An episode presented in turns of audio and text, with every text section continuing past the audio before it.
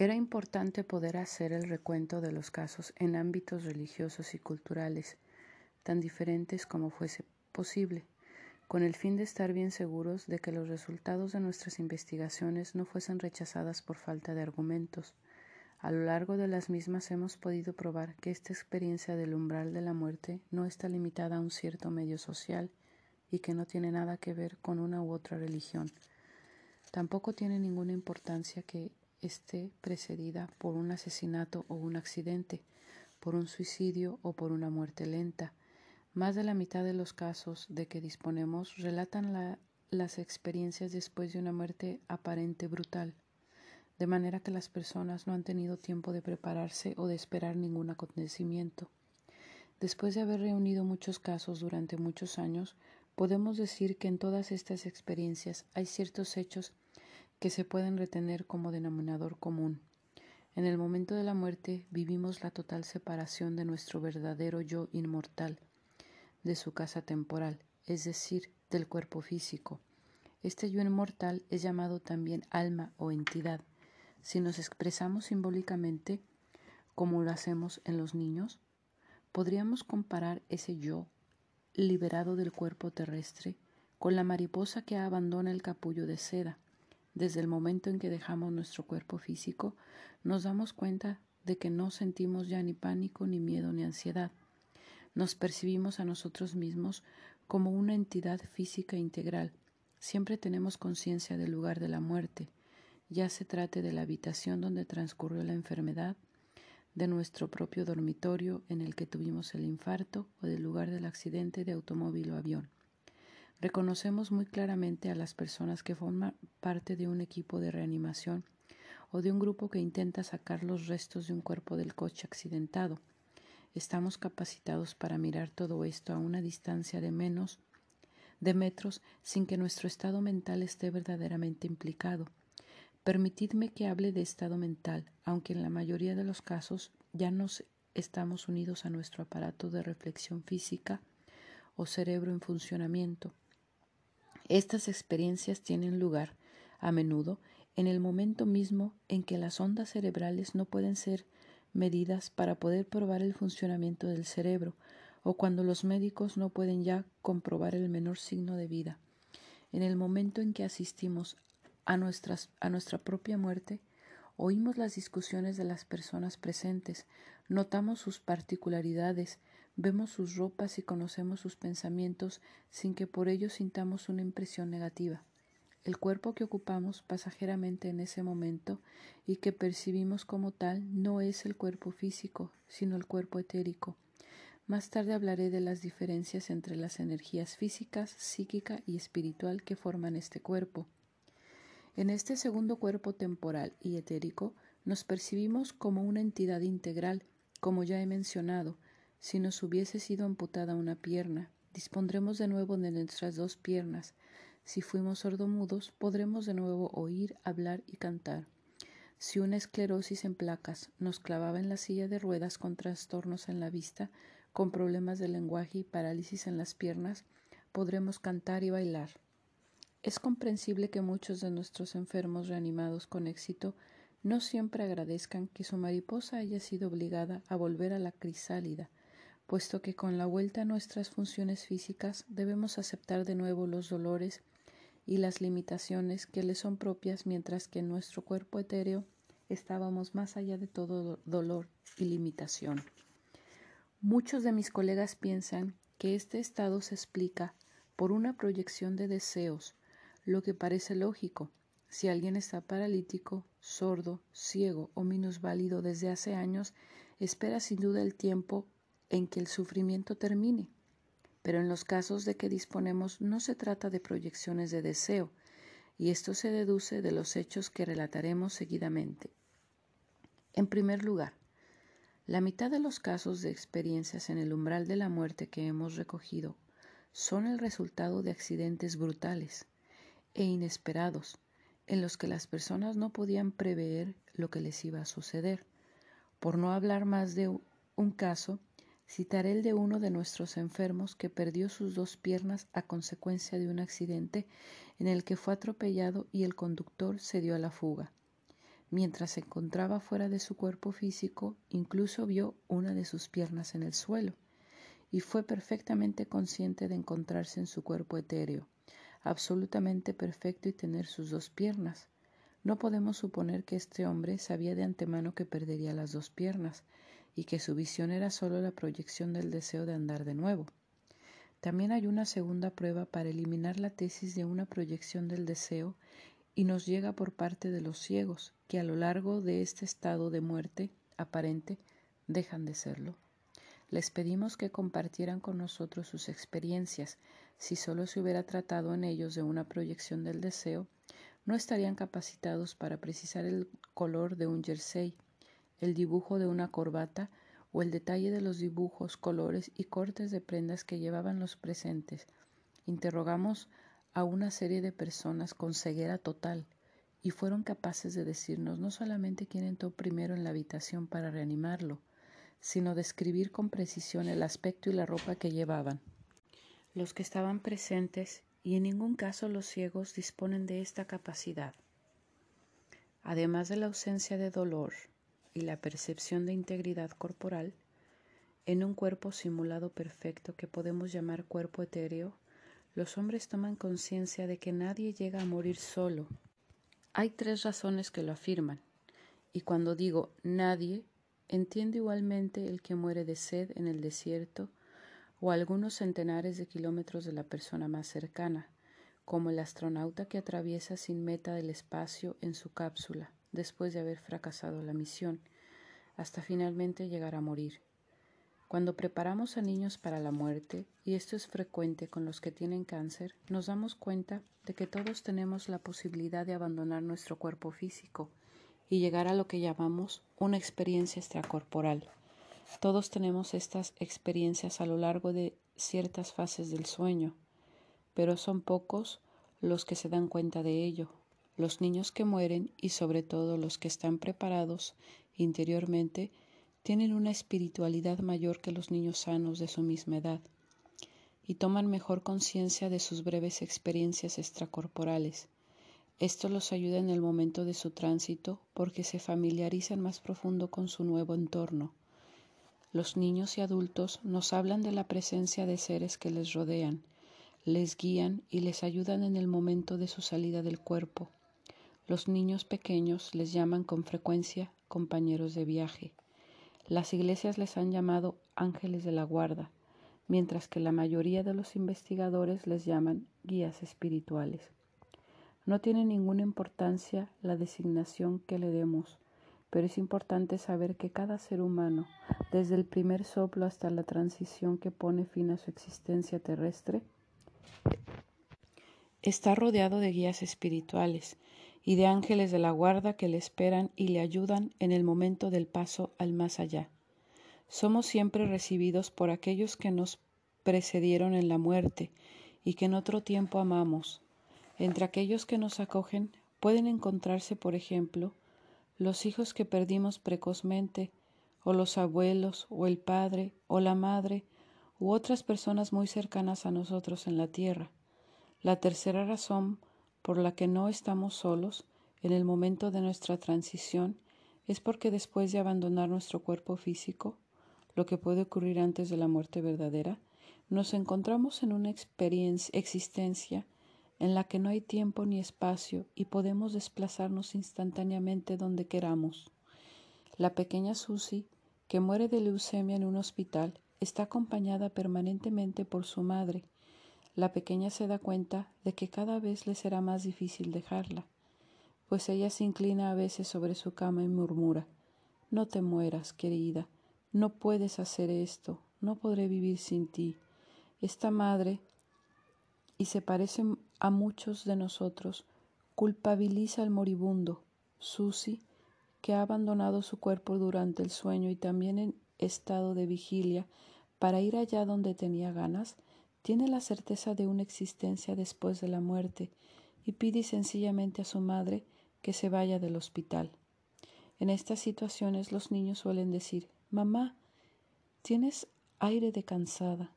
¿Por qué no te vas a casa para ducharte y descansar? De verdad yo estoy muy bien. Quizás media hora después suena el teléfono de la casa y alguien del hospital dice Señora Schmidt, estamos desolados al tener que informarle que su hija acaba de morir.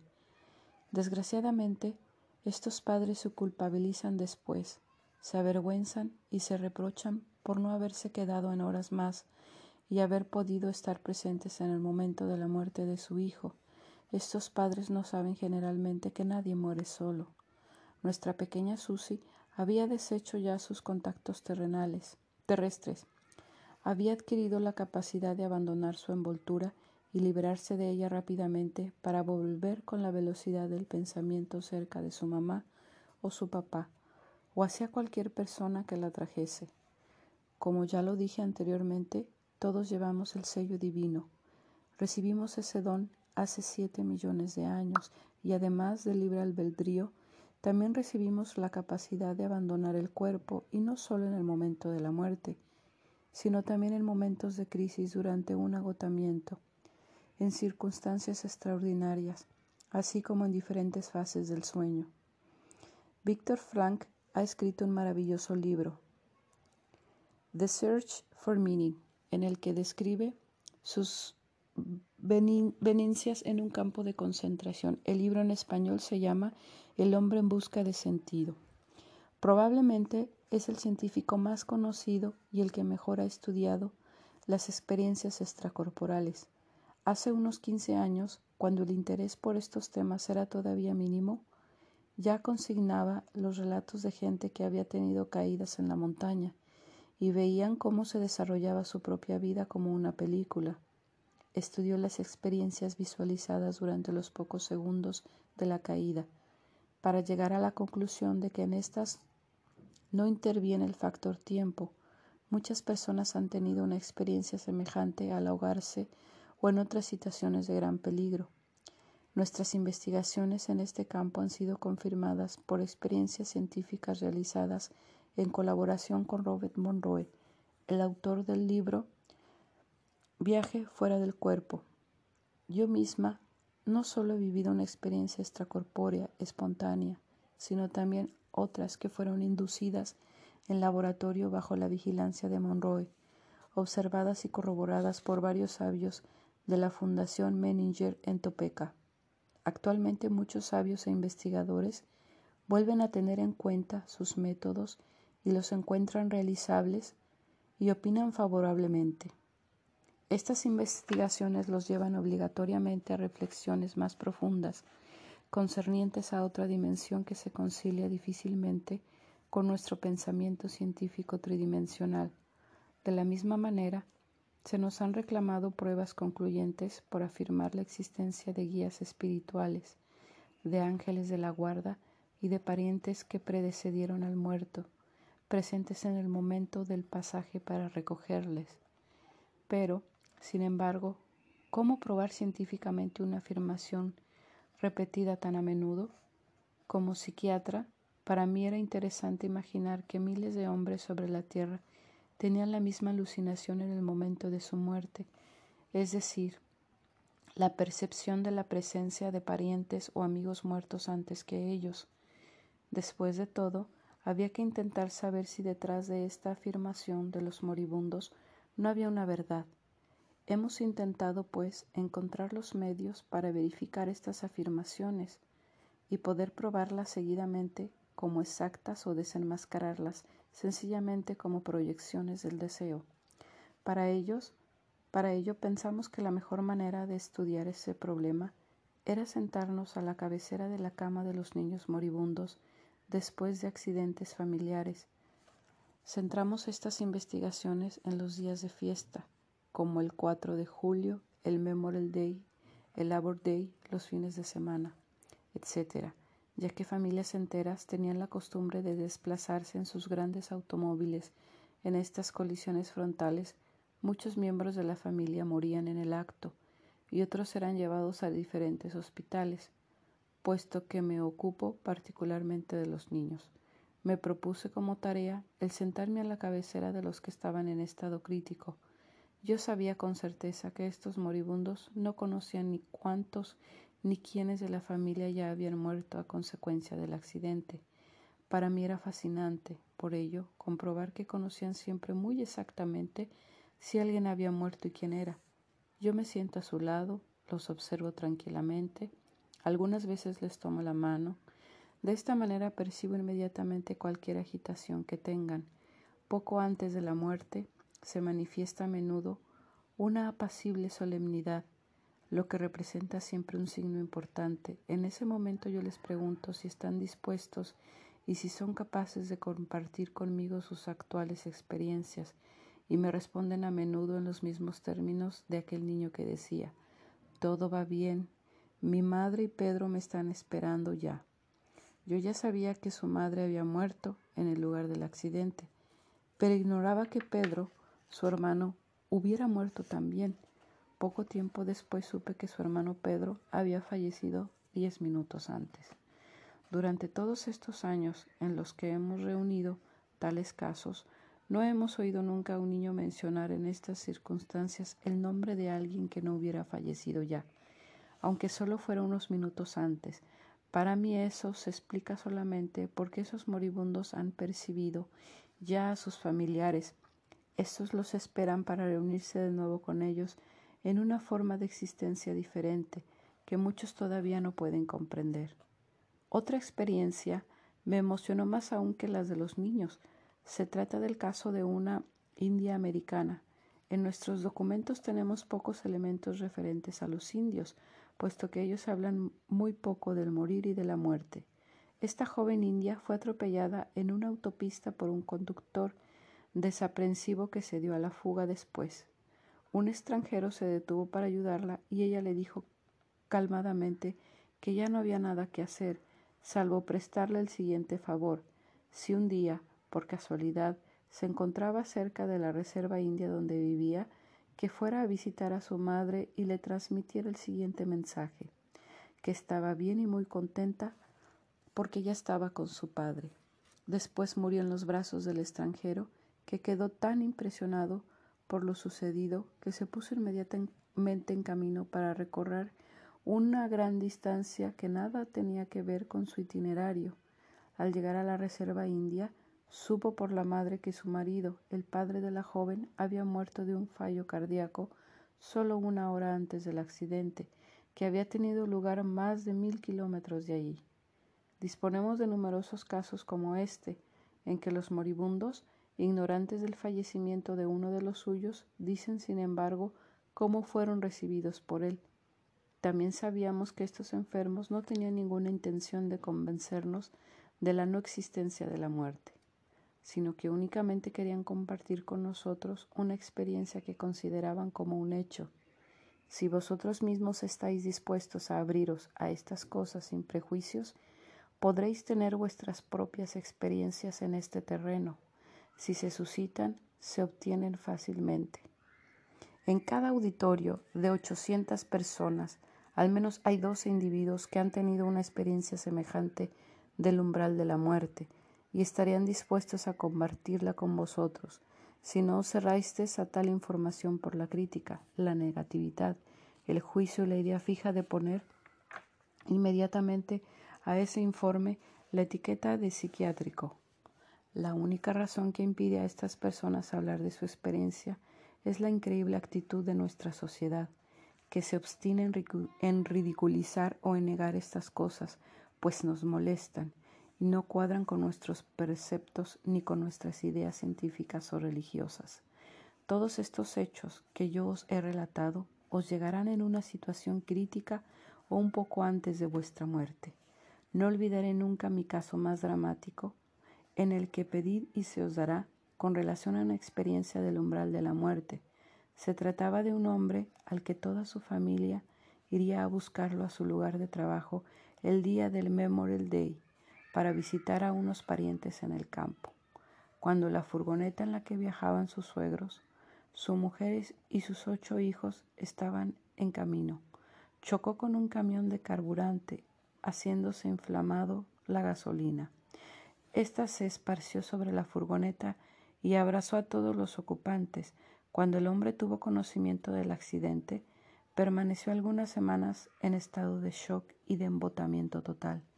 No se volvió a presentar al trabajo, pues no era capaz de dirigir la palabra a nadie, y finalmente, y para resumir la historia, se convirtió en una persona viciosa que bebía medio litro de whisky al día y se drogaba con cualquier clase de producto, incluso la heroína, para calmar su dolor.